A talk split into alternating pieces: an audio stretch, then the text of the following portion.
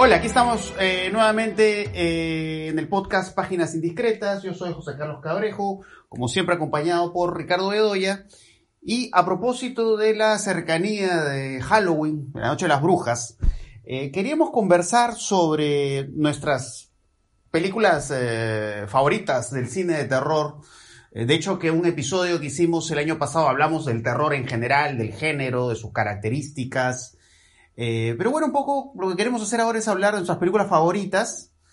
No es que hayamos hecho exactamente una lista precisa para eso, eh, aunque sí hemos un poco por, por, WhatsApp, nos mandamos unas listas para preparar este episodio de un poco las primeras películas que se nos, nos venían a la cabeza, ¿no? Un poco películas viejas, películas clásicas del siglo pasado y también películas favoritas del cine terror de, inicios de este siglo, ¿no?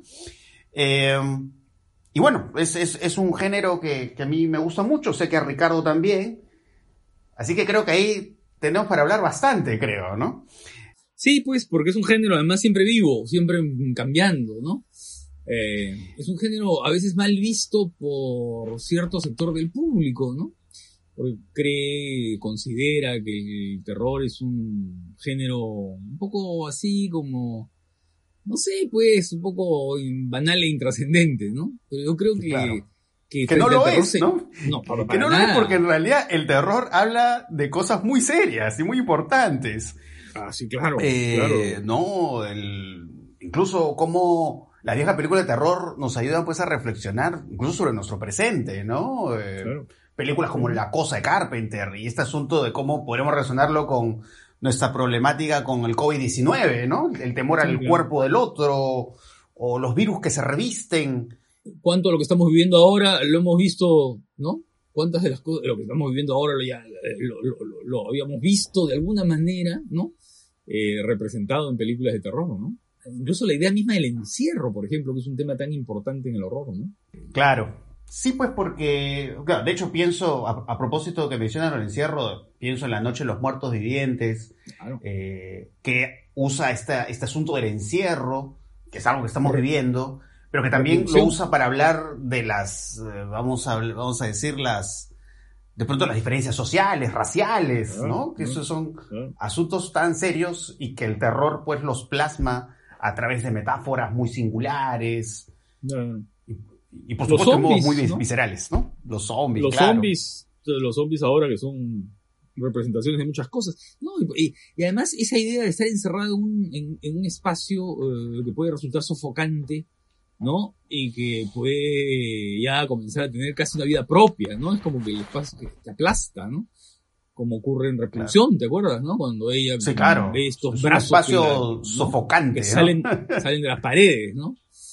Claro. Bueno, como en alguna película de Polanski, en verdad, en varias, ¿no? El espacio es tan importante, ¿no? En, sí, pues. Rosemary, ¿no es cierto? En fin, en, varias películas, el, El Inquilino. Claro. Eh, mira, Ricardo, yo te propongo un ejercicio. No sé, si habláramos de nuestras películas favoritas, ¿cuál es ahorita de repente la primera que ahorita se te vendría a la cabeza? Una película que a ti te guste mucho. Tal vez de las antiguas primero, ¿no? sí, me parece bien. Ah, a mí, por ejemplo, no sé, yo, yo tengo una gran, gran afición por, por Caminé con un zombie, que me parece una película de Jack Turner, ¿no es cierto? Una película de los años 40. Eh, que me parece una película que tiene lo que a mí más me gusta del horror, ¿no? Que es ese, ese, primero, un clima, un clima que está desde la primera secuencia, ¿no? Este, están en un barco y el hombre va viendo el mar y le va, va hablando uno de los pasajeros, va explicándole a la pasajera, ¿no es cierto?, de cómo eso que parece tan bello y tan eh, pacífico, ¿no? En realidad esconde, ¿no? Un mundo de depredadores, ¿no? Y esa metáfora primera, ¿no? De algo que, que ocurre en lo subterráneo y que es tan propio del horror, ¿no? Esa cosa que sale de lo subterráneo y que amenaza nuestra normalidad, nuestra quietud, nuestra, no sé, pues nuestra fantasía de paz, ¿no es cierto? De pronto toma cuerpo en esa película al llegar a la plantación haitiana, ¿no? Y comienza a mezclarse el horror, el deseo, la fantasía erótica, eh, en fin, eh, y un clima encantado, ¿no? Una, atmósfera hechizada, ¿no? esa, esa película a mí me parece extraordinaria, ¿no? Eh, Pero bueno, otras de Jack Turner también lo son, La Noche del Demonio, Cat People, ¿no? En fin. Sí, es un, es un director que a mí me, me gusta mucho. Porque de hecho, cuando hicimos este juego de, como de intercambiar listas de películas favoritas, claro, pensé justamente en Cat People, ¿no? Pero en realidad podría haber puesto La Noche del Demonio, o también este, Yo anduve con un zombie, ¿no? Que además es un director, eh, por ejemplo, pienso en el caso de, de Cat People, que es pues una película muy atmosférica, ¿no? Su, idea del terror es una idea muy sugerente, ¿no? Porque claro, es esta mujer que se transforma en un felino, eh, pero digamos, pues no vemos la transformación, está sugerida en sombras, pero a veces eh, este asunto del terror que no muestra las cosas directamente, este terror que más bien da por implícitas las cosas, muchas veces termina siendo algo pues mucho más poderoso, ¿no? Que digamos poco de pronto cierto tipo de terror poco más actual, aunque pienso más en un terror de la década antepasada, ¿no? Estas películas tipo Stal, ¿no? que hay casi esta mirada semi-pornográfica, ¿no? De lo que va pasando mm. con el cuerpo, ¿no? Cuerpos despedazados, ensangrentados. Y, y, Turner, eh, pues claro, ¿no? Tiene este trabajo, el terror, que va por otra vía y que es una vía muy apasionante, ¿no? Por, por lo que no muestra justamente, ¿no? Va creando un poco con el sonido y con las imágenes, las sombras, va creando una atmósfera pero lo hace tan bien, ¿no? Lo hace tan bien. Eh, y sí, es, un cineasta, eh, creo que para, no solo para cualquier fan del terror, sino para un fan del cine en general, es, un cineasta a ver, ¿no? sí, no, es, fundamental. Es, un cineasta indispensable. Y en realidad todo ese ciclo, ¿no? De Val Newton, producido por Val Newton, ¿no? Porque también está La séptima víctima de Mark Robson. Eh, en fin, hay, hay, varias películas este, formidables en ese El hombre leopardo, ¿no? Eh, fue un momento formidable de esa producción, que era una producción más bien barata, ¿no? Eh, era una producción de bajos recursos, con pocos, y que creo que además, como decía Turner, eso lo que hacía era alimentar un poco la fantasía, ¿no? Y jugar con las sombras, incluso para ocultar este, unas escenografías un poco hechas así de cualquier manera, un poco rápido, ¿no? O con un material muy barato. Entonces, claro, las sombras servían para mucho de eso. Y esa, esa economía de medios creó toda una fantasía extraordinaria, ¿no? Ah, eh, el torneo me parece extraordinario y en general esas películas de producidas por Val Newton, ¿no? Además hay un documental sobre Val Newton muy bueno, ¿no? Hay un documental sobre Val, Newton, sobre el trabajo de Val Newton, que lo presenta Scorsese, me parece. Sí, eh, pensando en directores clásicos, ¿no? Porque un poco cuando, cuando pienso en, películas que a mí me gustan mucho, eh, de terror, a veces un poco me pasa que de pronto pienso primero en directores que en películas como tales, salvo excepciones, por supuesto. Pero de hecho que yo, eh, yo he desarrollado con el tiempo un gusto muy especial por las películas de Mario Baba, ¿no? Ahora, este cineasta italiano, de hecho, ha trabajado con varios géneros, ¿no? Eh, pero uno de esos géneros, y uno de los géneros quizás por el cual es más popular, es el terror. Eh, de hecho, que pienso en una película como Kill, Kill Baby Kill, ¿no? Que el título original es Operación Epaura, ¿no? y es impresionante ver esa película y un poco ponerla en contraste con, con estas otras representaciones más góticas del terror que se ven en directores como James Wan, ¿no? Donde uno ve claramente ahí digamos, como, eh, digamos, hay una influencia, ¿no? Y hay un toque ahí de Mario Baba que de hecho, digamos, se está actualizando, ¿no? En nuevas representaciones del terror.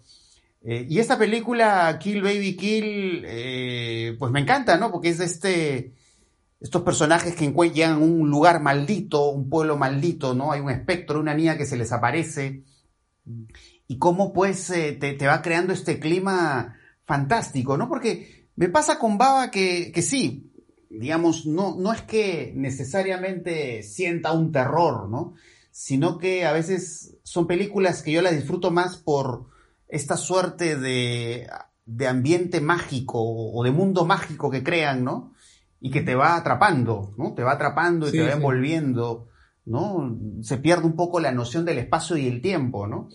que eso, eso se ve en Kilo y Kill, pero en realidad podríamos hablar de varias películas de Mario Baban, o sea, podríamos hablar de eh, La Máscara del Demonio, eh, podríamos hablar eh, eh, Liz and the Devil, que es una película también de la que no se habla tanto, que es buenísima, es buenísima. la Máscara del Demonio a mí me gusta mucho, ¿no? La Máscara del Demonio, ah, porque está Barbara Steele ahí, ¿no?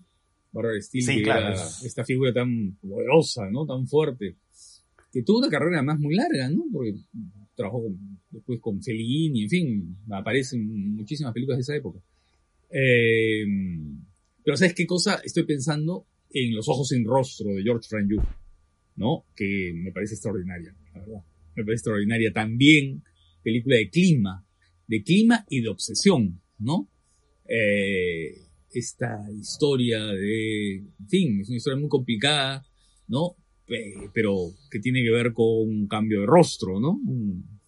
Eh, que supone también un cambio de identidad y que supone también una presencia espectral, ¿no? Las noches en Franju, ¿no? Que, que, luego este, es un asunto, una idea que toma Almodóvar para, para, el piel cabito, para la piel cabito, ¿no? Claro, el, caso de eh, Los Ojos sin Rostro es un caso muy curioso, de hecho que es una película fascinante, ¿no?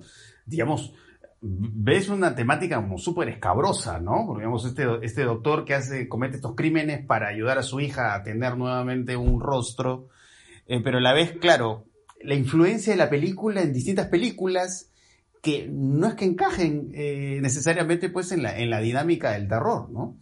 O, no exactamente, ¿no? Está La piel que habito, pero también encontramos referencias a esa película en Holy Motors, ¿no? Esta, esta película buenísima de Leo Carax. Em, entonces, eh, sí, ¿no? De hecho que Los ojos sin rostro es... Eh, es toda una experiencia en realidad. Es un homenaje, hace ¿no? Le hace un homenaje a la actriz, ¿no? A Edith Scott, ¿no? Le hace un homenaje a Leo Carax en la película, porque aparece ella, ¿no? Ahora, eh, ¿qué, otras películas este, eh, del terror del, siglo XX? Hay una en la que hemos coincidido, que es The Devil Rides Out, de ah, Terence Fisher. Bueno, Terence Fisher ya es un... Terence Fisher, mira, a mí, por ejemplo, de Terence Fisher me encanta eh, La maldición del hombre lobo, que es una película del año 60, con Oliver Reed, y que, claro, muestra ese personaje torturado que es el hombre lobo, pues, ¿no?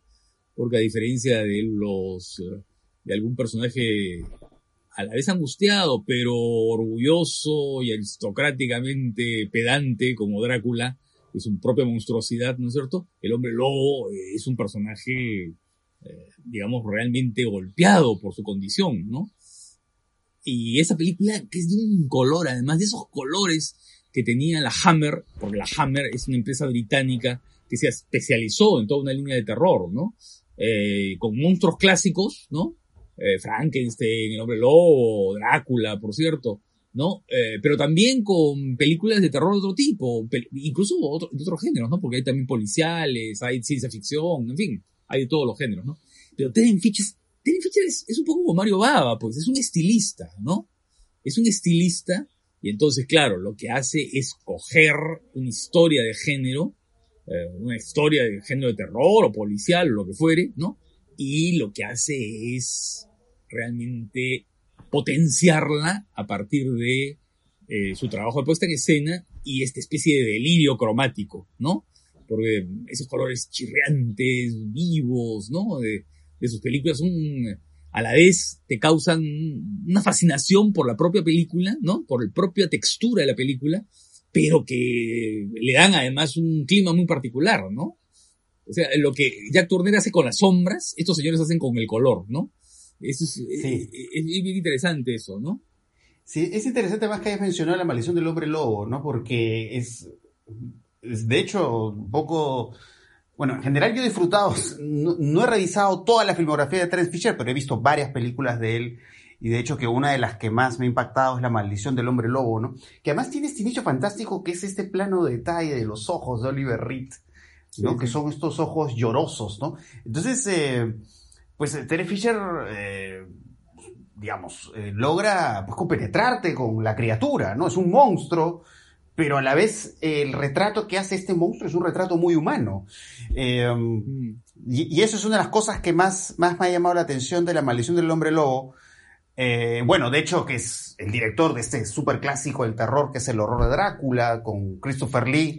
Eh, que es, digamos, es, un título pues canónico, es un título muy importante. Pero bueno, en el caso, por ejemplo, de Devil Rides Out, que es una película sobre satanismo, Aquí se llama Magia, Negra, esta película. Magia, Negra.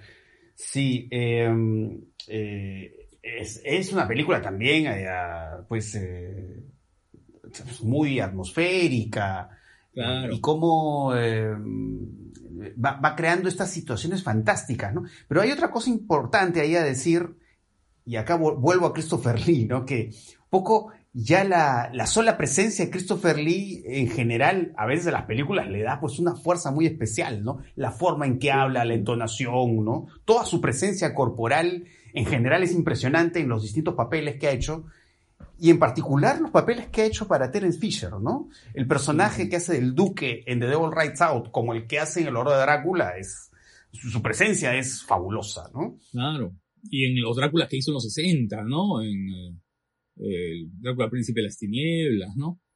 En toda esa serie que hizo sobre Drácula, ahí tiene una presencia muy grande. Y además, pues, esa, esa especie de, de, ambigüedad sexual, ¿no? Porque hay ahí en, en, en, ese, en ese Drácula eh, la idea de Don Juan, pero es un Don Juan a veces así muy abierto a las experiencias de todo tipo, ¿no? Entonces, eh, y, que, y, que, la Hammer aprovechaba muy bien en una época en que ya la censura se estaba se estaba cayendo, ¿no? Entonces, esos, eh, eh, toda esa dimensión, que ese es un tema bien interesante también de pensarlo, ¿no? La vinculación del horror con la sexualidad, ¿no? Y cómo muchos de estos, eh, ¿no? Muchas de estas formulaciones del, del horror están vinculadas con la sexualidad, empezando por el exorcista, ¿no? que es una película sobre la sexualidad de una niña, de un adolescente, de una niña que se está convirtiendo en un adolescente, ¿no? entonces el paso, ese tránsito, ¿no? Ese tránsito a la madurez eh, crea una noción de la sexualidad. Sí. Es muy interesante lo que mencionas del exorcista, además, porque, claro, hay, esta escena, bueno, entre las varias escenas inquietantes que hay en el exorcista, que agarra la cruz, ¿no? Y, la, la, niña se introduce la cruz. Y en el caso de Terence Fisher, eh, en el caso, por ejemplo, el horror de Drácula, eh, digamos, claro, en realidad Drácula es presentado pues como un personaje que, que explora de esta forma muy singular su sexualidad, ¿no? Eh, digamos, cuando busca a estas chicas metiéndose por la ventana, están en un lecho, y claro, cuando las muerde, lo que hace el personaje Christopher Lee es con su capa cubre la visión de la cámara. Lo cual sugiere evidentemente que va a haber una relación sexual, o la sexualidad está ahí entre líneas, y cómo al final la figura de la cruz que lo, lo aqueja, lo, lo afecta, o lo puede matar, ¿no? Es a la vez la imagen de la represión, ¿no? Es, la represión de su sexualidad O, de sus aventuras sexuales, ¿no? Entonces, estos vínculos del horror, la sexualidad y la religión, ¿no? Están como, digamos, bajo un encadenamiento muy singular, ¿no? Entonces hay como este asunto de lo, o como, como lo decía Wood, ¿no? Lo reprimido, ¿no? Lo reprimido que, que emerge, ¿no? Y de pronto aparecen estas figuras religiosas que, que quieren contener. ¿no? Iván Helsing, que es un inquisidor, ¿no es cierto? Que llega a imponer el orden, ¿no? Con la estaca y la cruz, ¿no? Claro, que es el eh, personaje, el tipo de personaje que se volvió a interpretar Peter Cushing, ¿no? es el represor. Claro. Eh, en varias películas de la Hammer, ¿no? Y, y, en general, me acuerdo justo conversar la vez pasada con, con Nicolás Carrasco, ¿no? Me hablaba que había tenido una conversación con Kiko Silva, ¿no? Y Kiko Silva le había dicho que no hay película mala de la Hammer. Y, en realidad, creo que siempre he disfrutado las películas de la Hammer. De hecho, que algunas me gustan más que otras. Pero, digamos, son películas que en general son muy sólidas, ¿no? Son películas en las que hay una preocupación por lo visual y, por supuesto, por contar bien una historia.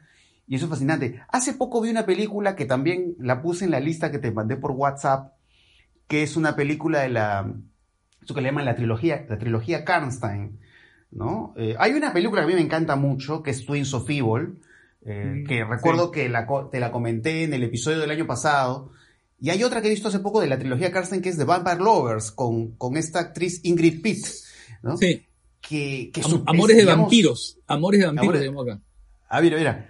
Y, y claro, Ingrid Pitt es. o sea, uno la ve a Ingrid Pitt en esta película, en Vampire Lovers, o. o- ¿cómo, ¿Cómo se llama? ¿Cómo me dices? Amores de vampiros. Amores de vampiros. Amores de vampiros. Claro, ¿no? Que Yo- debería, ser, yo que la debería- sé- que debería ser amores de vampiras más bien, ¿no? Pero bueno. Exactamente, ¿no? Porque es, de- es una película sobre lesbianismo Sí, claro. y eh, es como la voz de Ingrid Pitt, es para mí es como el equivalente de Christopher Lee, ¿no? En, en femenino, ¿no? Su, su imagen, su voz, ¿no? Que es como una voz muy sensual, ¿no? Pero a la vez eh, imponente, ¿no? Y la verdad que disfruté mucho esa película, ¿no? Y, Sí, sí, em, Eh, es como las novias, o las novias de Drácula, ¿no? Ah, de no, formidable. fantástica, fantástica, ¿no? Sí. Entonces, en realidad, con la Hammer no terminaríamos de, de mencionar No, no, no, tantas películas sí. buenas, ¿no? Sí, claro, claro. Es como la Ealing para la comedia, ¿no? Es como la, la- la empresa británica, la Ealing, que hizo grandes comedias, ¿no? En el cine británico en los años 50, ¿no? En fin. Eh, una película que es formidable, ¿sabes cuál es? Que me estaba olvidando. Pippin Tom, que es una película británica también. Ah, extraordinario. El fotógrafo del miedo. Que es este personaje que tiene una- unas cámaras con, con unos dispositivos especiales, ¿no? Es que no se puede contar mucho, pues, porque, claro, Pippin Tom es una película extraordinaria, ¿no? Pero no se puede contar esa idea porque un poco como que revela las cosas, ¿no? Pero es, Claro. es un poco el ojo, es, es un poco el equivalente al ojo de- del perro andaluz, ¿no es cierto? Claro. Es un ojo, es un ojo asociado con, una, con un cuchillo, con un punzón, ¿no? Con, con- con la idea de la penetración y con la idea de la muerte, ¿no? Y el cine asociado a la muerte, ¿no? El cine asociado a, a la mirada de la muerte, ¿no? Es bien interesante. Sí. Película Sí, de Michael pues, Powell. Michael Powell. Que además, según lo que he leído, es, es una película que le trajo una serie de desgracias a Michael Powell, ¿no? Porque fue visto casi como un delincuente, creo. Eh, digamos, eh, hay gente que le disgustó mucho en la época la película. Eh, eh, pero sí, Y, ¿sabes de- por y qué? de ahí Porque ha sido Michael Powell- revalorada, ¿no? Con el tiempo. Claro, porque Michael Powell era un cineasta de prestigio del cine británico, pues de películas así, muy importantes, muy caras, ¿no? No sé, pues Narciso Negro, las zapatillas rojas, este, es. los cuentos de Hoffman, ¿no? Pero hace esta película que es una película de terror, mm, digamos, y ahí está el prejuicio contra el terror. Creo que ahí se aplicó contra esa película el prejuicio contra el terror. ¿no es cierto? En una época en la que las películas más importantes eran las películas que trataban temas importantes, o las películas que venían, que eran adaptadas de novelas o de obras de teatro, o de, o sea, que tenían una especie de, de pedigrí, ¿no es cierto? Eh, y claro, y esta película era una película de terror, eh, hecha en serio, totalmente convencido Michael Powell de, de lo que estaba haciendo, y la película es extraordinaria, ¿no? Pero eh, bueno, era una época en la que, ¿no? En la que todavía se tenía esa idea del cine como, este, no sé, pues como, como el discurso en el púlpito, como el, como el, ¿no? Como, como una especie de sermón, eh, que las películas tienen que dejarte el mensaje muy claro, muy La subrayado. ¿no? moraleja. La moraleja, la moraleja. Una película que a mí me gusta mucho y que la volví a ver hace, no la veía hace muchos años y que la vi hace dos o tres años, eh, eh, es el, el, el, el Dr. Jekyll y su hermana Hyde. Y la hermana Hyde. No sé si la, la has visto, que es una película de Roy Esa- Baker. Tú sabes que es- esa película me muero por verla. Hace tiempo que la quiero ver porque he leído Ah, muy buenos es- comentarios de ella. Es buenísima, es buenísima, es buenísima, ¿no? Entonces, mira, también puro clima y pura ambigüedad, ¿no? Puro clima y puro clima. El, el doctor, el doctor Jekyll y la hermana Hyde. Sí. A que- quería comentar dos cosas sobre. También de la Hammer, ¿no? Sí. Sí, sí, claro, la Hammer. Eh, el caso de Pippin además, bueno, tampoco no quiero dar muchos detalles, eh, pero digamos ante todo, me parece interesante las conexiones que podemos hacer entre Pippin Tom y Psicosis, porque además sí muchas, son temporalmente pues cercanas y tienen Son este contemporáneas interés- casi. sí. Contemporáneas, creo, creo que casi el mismo año incluso, creo. Se estrenaron, no estoy cierto, pero por ahí. Por ahí, el mismo año o un año cercano se estrenaron, me parece. Y que son dos películas sobre la mirada, ¿no? Ahora, bueno, de hecho que en Hitchcock el asunto de la mirada se extiende a otras películas, ¿no? También se extiende a Todas. Vértigo, ¿no? A toda su obra. O sea, ¿no? es- Toda es- su obra. sí, la mirada es ahí importante.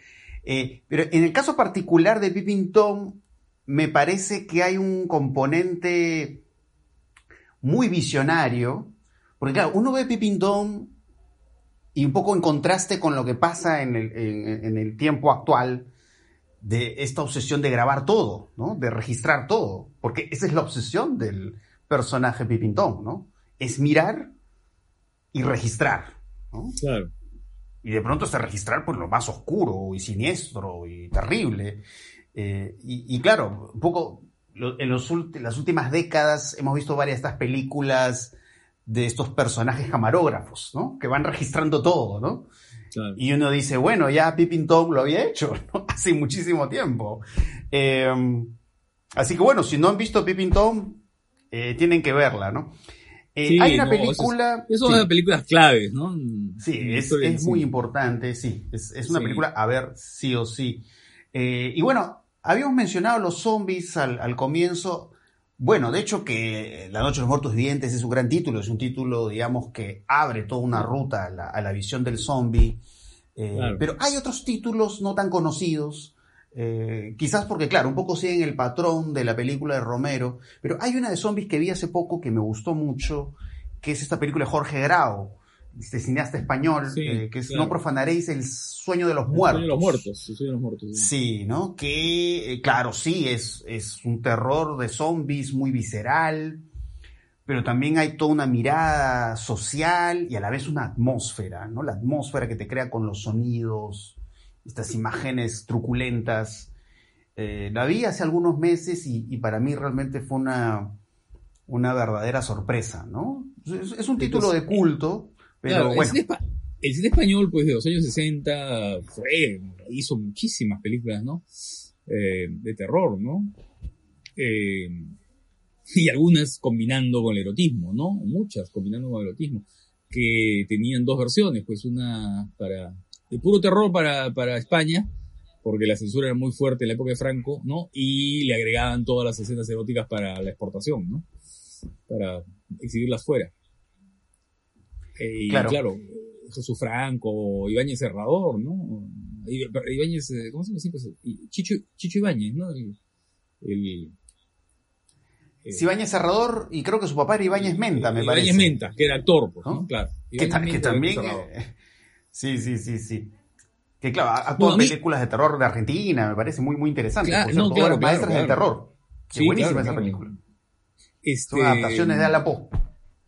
Bueno, y el terror mexicano, ¿no? El terror mexicano que es ah. Eh, santo contra las mujeres vampiro, ¿no? Ah, eh, terror de locura, o no, locura de terrores, locura de terror con, que van combinando, porque el terror ahí se combina con luchadores, con cómicos, ¿no? Con mujeres vampiros, con, no sé, pues unas mezcolanzas, este, ¿no? Eh, totales, pero son películas divertidísimas, ¿no?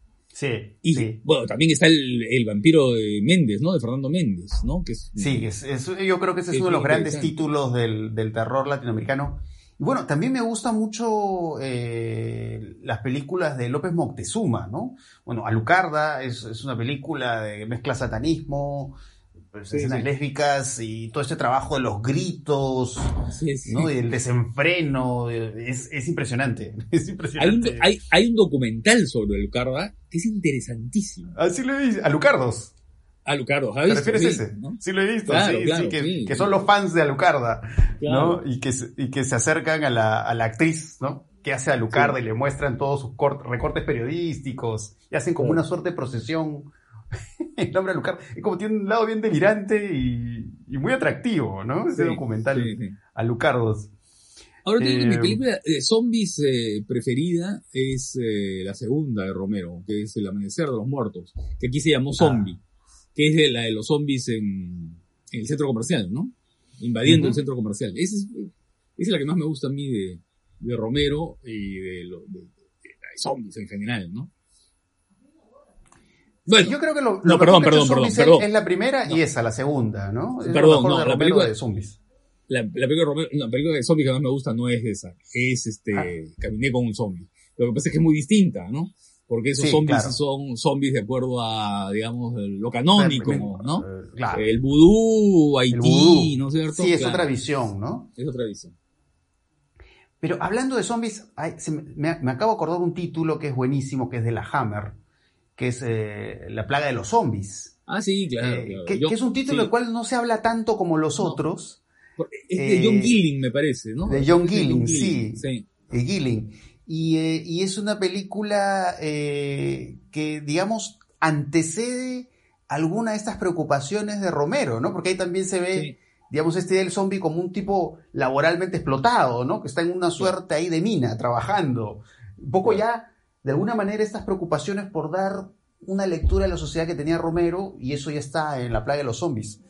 y que como toda película Hammer, por supuesto, es una película muy bien hecha, muy bien este, trabajada. Eh, John Gillen tiene otra película interesantísima que se llama El Reptil. Ah, Reptil es buenísima, sí la he visto. ¿No? Sí que es un... Sí, sí. esa onda de, ¿no? de hombre reptil, pues, ¿no? Hombre reptil. Que tiene algo que ver con el monstruo de la Laguna Negra y con el hombre anfibio, que es una película rusa que yo vi cuando era niño y que nunca más he podido recuperar. Nunca más he, podido ver. Pero tengo, tengo, la, tengo imágenes grabadas, esta película rusa, El hombre anfibio.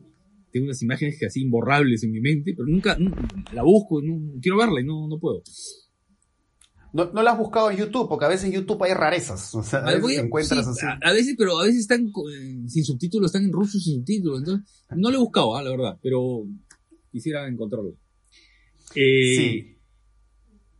Y, y de lo nuevo, de lo nuevo. Sí, porque en realidad lo clásico podemos seguir, sería larguísimo, hay tanto de hablar. pero de lo nuevo, mira, eh, me, hay un, cuando intercambiamos listas, bueno, los dos coincidimos en mencionar, aunque películas distintas, de este director eh, Neil Marshall, ¿no? Que es el director del Descenso. Ah, claro, eh, esa película es... Que es una película fantástica, eh, que trabaja, por supuesto, muy bien el encierro.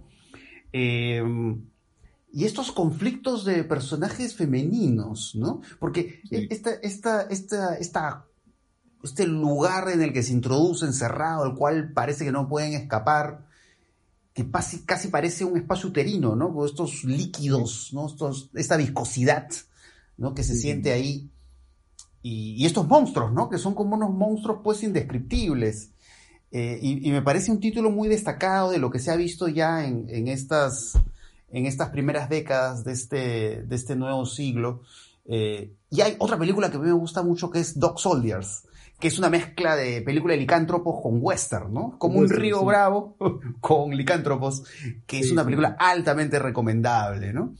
Eh, y esos, esos dos títulos creo que es lo mejor que le he visto a, este director. Eh, y bueno, el terror japonés, ¿no? También siempre ha ofrecido cosas muy interesantes. El sí, pues el terror asiático en general, ¿no?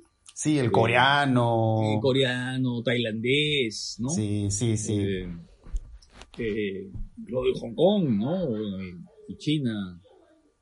Hay tradición, pues hay una tradición muy antigua, ¿no? Tanto en Japón como en, en otros países asiáticos de los cuentos de fantasmas, ¿no? Eh, y entonces eso, mira tú, hasta eh, cineastas como Misoguchi haciendo películas de fantasmas como Uetsu Monogatari, ¿no? Que ese sería otro rubro también a tratar, ¿no? Los autores así conocidos por sus obras distintas que de pronto hacen una película en la que hay elementos, ¿no? Hay elementos, este, o fantásticos, sobrenaturales. Eh, Berman, por ejemplo, en La Hora del Lobo, ¿no? Misoguchi en Uetsu Monogatari, en fin, ¿no? De pronto, estos mundos, ¿no? En los que tú por ejemplo, en el mundo de Berman tú dices, bueno, sí pues, ¿no? El terror ahí tiene una... Porque ya persona tiene un elemento ahí. No, solo vampírico. ¿No? Mm, sí, claro. Sí. ¿no? Es bien interesante. Ahora, ah, mira, hay, hay unas... A mí, a mí, yo debo confesarte que a mí ese terror de prestigio de ahora eh, no me mueve un pelo, ¿ah?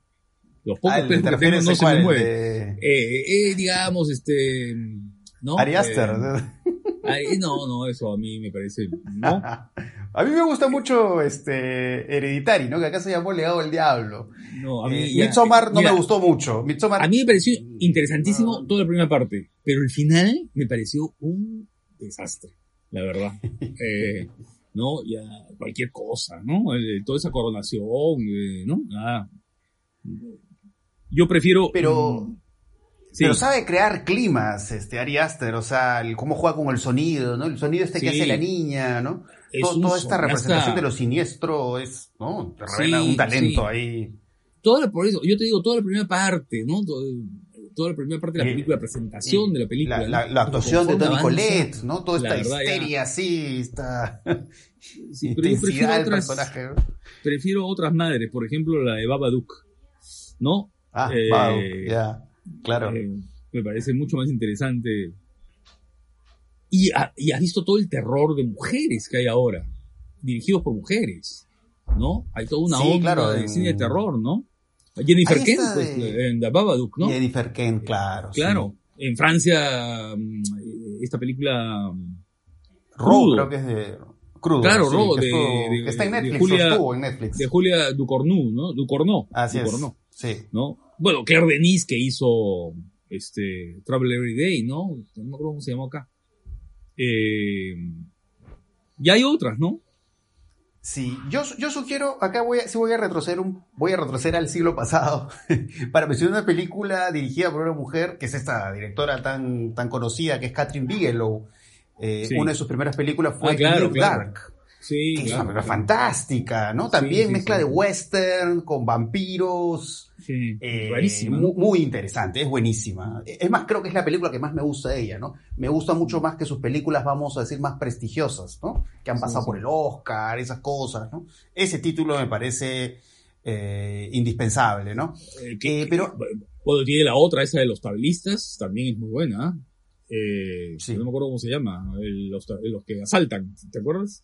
Asaltan con máscaras de presidentes. Sí, sí, sí, ah, me acuerdo un poco a lo lejos de esa película.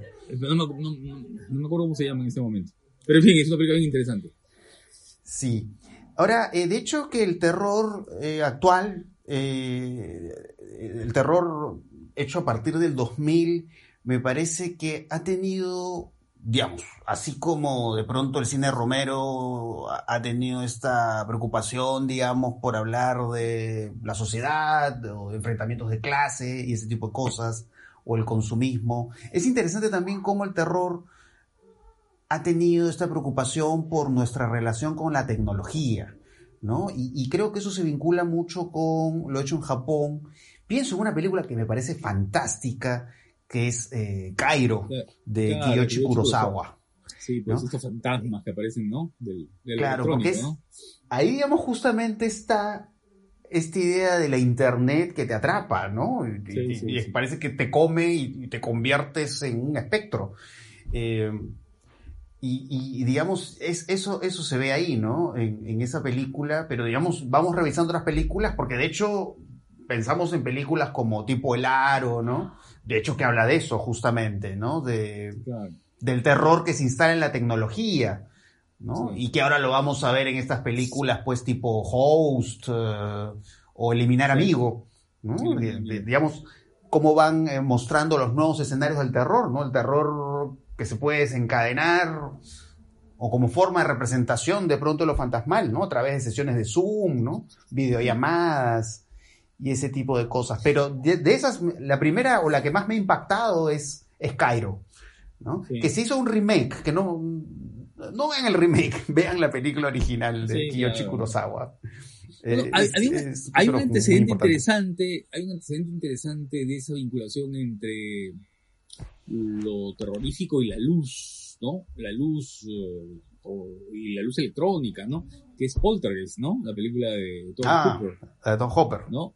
Tom Hopper, claro, ¿no? ¿Te acuerdas, no? De, los espectros que salen del televisor para, para, para aterrorizar a la niña, a la familia. Sí, pues Top Hopper es un, es un cineasta, pues siempre a considerar, no solo por Poltergeist, sino por supuesto por Masacre en Texas. Ah, no, sí, eh, claro. Que es un título fundamental, ¿no? Claro, y, otras que The Funhouse, tiene varias películas bien, bien, atractivas. Eh, y, Reanimator. Reanimator.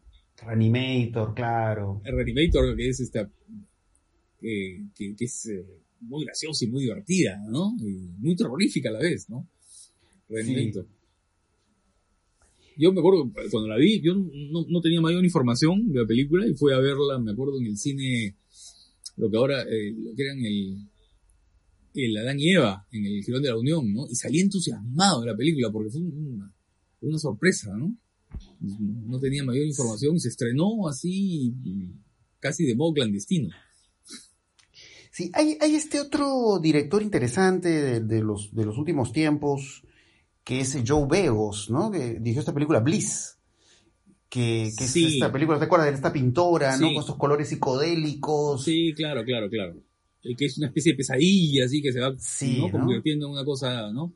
Sí, que la Sí, va parece así inquietante y psicodélica, ¿no? Sí. Eh, es, es, digamos, es, es uno de los títulos así contemporáneos que se me viene a la cabeza ahorita, ¿no? Claro, y como Mandy, ¿no? La película está con Nicolas Cage, no sé si la viste. Sí, sí la vi, sí la vi. Que también es un- así, una película así, un trip. alucinada, ¿no? Sí, sí, sí, claro. sí. Deben haber estado ahí en una, en una reunión, ¿ah? Una sesión especial. una sesión especial. sí, sí.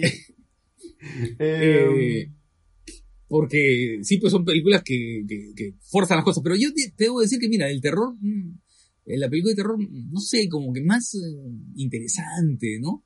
Es la de James Wan, la primera, ¿no? El Conjuro, ¿no? La, la- la sí, El Conjuro es un, gran- es un título muy bacán, muy bueno.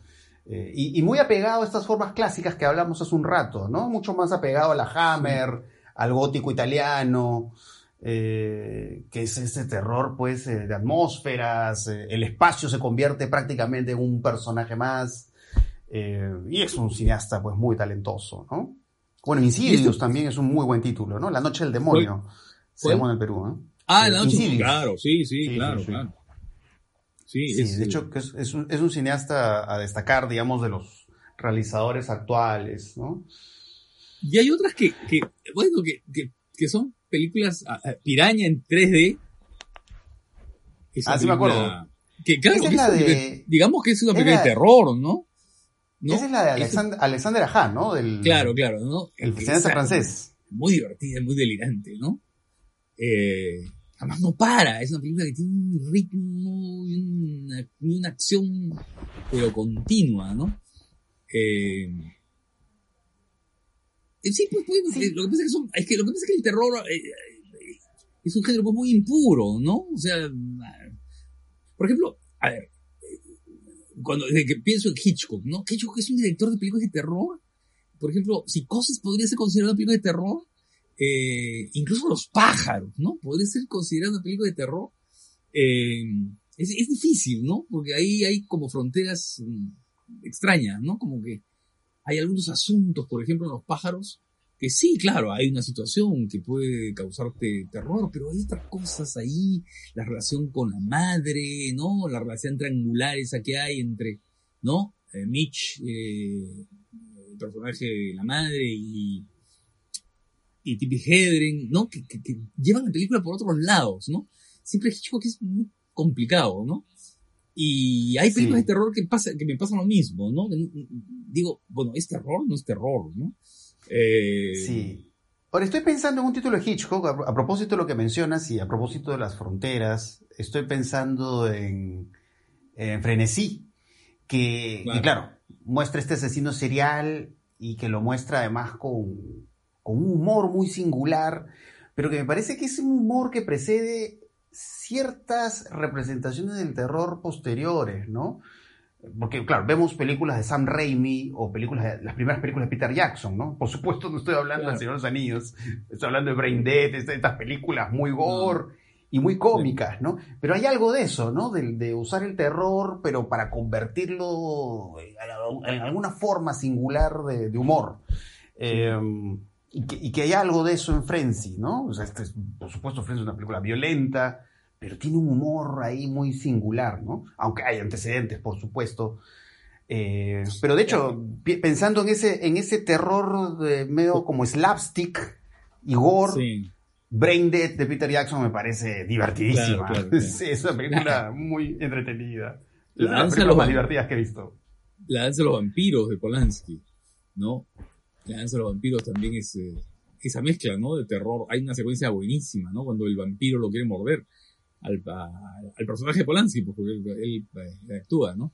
y hay una carrera loca de Polanski por el castillo, ¿no? Y termina en el mismo punto donde empezó, ¿no? Y es un acoso, o sea, es una un acoso sexual de un vampiro hacia el personaje de Polanski, ¿no? Es muy divertida esa película, ¿no? El terror, además muy bien hecha, además un placer visual verla. Y películas que hizo, pues, este, Polanski cuando recién llegó a Hollywood, ¿no? Claro. Eh, y bueno, por supuesto están estos, estos este, cineastas pues, del, bueno, que, se han hecho famosos el, digamos, en las últimas décadas del siglo pasado, pero que les han, influido mucho ciertas formas de representación del terror. De hecho, un cineasta como John Carpenter eh, me parece clave, ¿no? También de frontera, ¿no? Porque es estas fronteras con la ciencia ficción, en, en La Cosa, de Leaf, por supuesto. Bueno, y Halloween, pues, que es la que abre o, establece estas convenciones del slasher, ¿no? De manera mucho más nítida, de manera mucho más clara, ¿no? También preocupado por el asunto de la mirada, ¿no? Eso me parece muy interesante en Halloween, ¿no? La Halloween de 1978. Eh, personaje que mira y compartimos su mirada y escuchamos a la vez esta respiración honda de Michael Myers, ¿no? Esa es una cosa que más me ha impactado siempre de, de esa película, ¿no? Y uno ve estas películas tipo It Follows, ¿no? Y ahí la marca Carpenter, no solo por asuntos visuales, sino por asuntos sonoros, también es muy importante, ¿no? ¿No? Todas las marcas de Carpenter en, el terror actual es, algo bien curioso, ¿no? Y bueno, por supuesto, Dario Argento, Suspiria, es una película que a mí aún me encanta. Es una película que, la que siempre cada cierto tiempo regreso porque es toda una experiencia sensorial, ¿no? El uso del color y de la música, ¿no? y todo este mundo de, terrorífico cuento de hadas que va creando. yo creo que es lo mejor que ha hecho en toda su carrera, Dario Argento, Suspiria. Sí. Sí, yo creo que sí, ¿no? Yo creo que sí. Eh, bueno, pero el terror, mm, ahí está, pues, ¿no? Y, y sigue, ¿no? Vivito y coleando. Así es eh, y, por ahí leí que habían, no sé cuántas películas, este, por estrenarse, ¿no? Que habían quedado paralizadas, ya estaban anunciados los estrenos. Incluso una adaptación de Carmila, la, la novela de Cherin de, de, Que, es la vampira, ¿no? Eh, sí. La vampira lesbiana, ¿no? Claro, que ha inspirado tantas eh, películas de la Hammer, ¿no? Claro, claro, claro, eh, ¿no? Y han hecho una versión que parece una versión muy original y muy distinta, ¿no? Pero ha quedado postergada por, por todo este asunto de la pandemia, ¿no? Sí. Entonces, bueno, supongo que... Eh, eh, sí, podríamos, podríamos hablar una hora más de todo esto, pero bueno. Podemos hablar una hora, eh, claro, porque además, mira, en, cualquier época de la historia del cine que pienses, vas a encontrar un pico de terror, ¿no? Sí, sí, sí, sí, ¿No?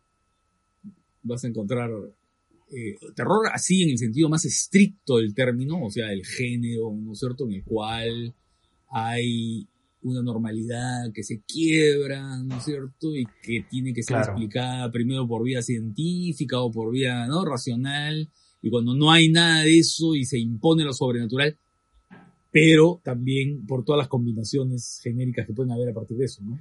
Sí, claro, este... Sí, pues... Em, hay una, hay una cosa que, quiero mencionar antes de olvidarme. Bueno, de hecho, hay otro director que a mí me gustó mucho, que es Wes Craven, que tiene películas fantásticas, Scream, ¿no? Entonces, toda esta visión cómica también, es de lo cómico en Scream, eh, burlarse de estas películas slashers. Y bueno, eh, habíamos hablado también de este asunto tecnológico, pero también está todo este asunto del, terror eh, rural, ¿no? Que creo que lo comentaste en algún momento, porque claro, este, este director japonés que me parece esencial, que es Kaneto Yoshindo, ah, ¿no? El director de Kuroneko, ah, claro, Onibaba. Onibaba. El mito del sexo eh, se llamó. Sí, ah, estas, estas fantasmas del bosque, ¿no? Estas mujeres vengadoras, ¿no? Que, que, están esperando los transeúntes para, para, para, para destriparlos en realidad, ¿no es cierto? Para, para deshacerlos, ¿no? Y sí, es toda una experiencia mágica. Esas películas para mí eran experiencias mágicas, ¿no? Y, son películas que yo recomiendo ver. Y hay otro director que lo estuve explorando, japonés también, hace algún tiempo, que es este Micho Yamamoto, que hizo algunas películas de vampiros. Ah, Claro, el, lago de Drácula. también, el lago de Drácula, de Vampire Doll. Es, es, es un director que también yo sugiero que lo vean. Claro, el lago de Drácula es una película interesantísima.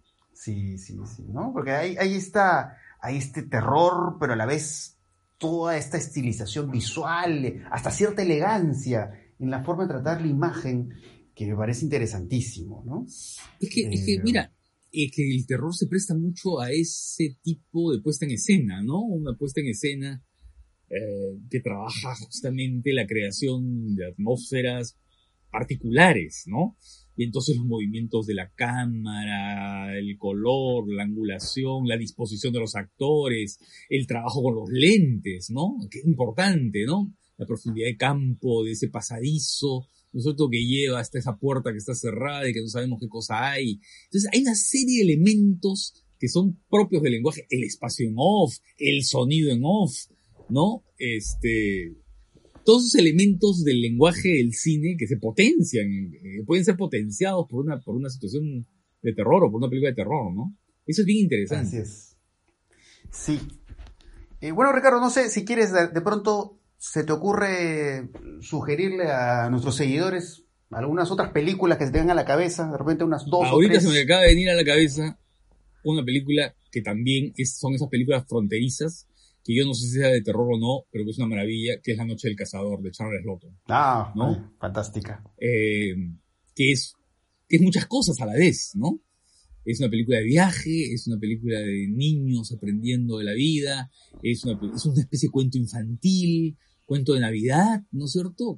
Es una historia de la, de la, de la hada madrina y el ogro, este, y, pero también hay algo de terror, es una película sobre la naturaleza, sobre el río, ¿no? Es una maravilla esa película, La Noche del Cazador. De una estilización, de una especie de lirismo, ¿no? Eh, particular. Y claro, y da miedo, porque el personaje de Robert Mitchum, ¿no? Es un personaje realmente imponente, ¿no? Realmente tan terrible como el que hizo después en... Cabo de Miedo la versión de, de Jelly Thompson, ¿no? La primera, ¿no? No la de Scorsese. Claro. Sí. Eh, yo, yo quiero sugerir un, eh, un título que he visto hace poco que me ha encantado. Es, es una película de Máximo Dalamano que se llama The Night Child. Eh, también conocido, conocido este título como El Medallón Ensangrentado. Es una película del año 75, un poco basado en el éxito del exorcista, pero que al final le da otra ruta en la que vemos pues una preocupación por crearte pues sí un clima terrorífico pero a partir de pinturas, de esculturas. Es toda una experiencia visual esta película de la mano, yo la sugiero mucho. Y también las películas... Sí, es, es, es, bien bacán esa película. Eh, y sugiero también a este director italiano, del cual no se habla tanto como Argento, como Fulci, que es eh, Michel Soavi, ¿no? Una película que se llama La Chiesa, The Church, el título en inglés que es, eh, recomiendo mucho posterior, ¿no? Lo que pasa es que es más joven que, que ellos. Y que, claro, además es producida por, producida por Ariento, esa película. Y la forma en que el tipo te mueve la cámara, eh, la, manera en que usa el espacio, las imágenes como delirantes que usa. Y, esta otra película se llama De la muerte del amore, que es una película de necrofilia, muy interesante. Eh, sí, Michel Suavi es también un director que yo sugiero ahí que lo explore. Eh, y bueno, seguramente ya en otra oportunidad seguiremos hablando de otras cosas de terror. Seguiremos, ya habrá oportunidad para hablar de podemos hablar, eh, podríamos hablar todas las semanas en realidad. sí, sí, hay muchas eh, cosas ahí por comentar.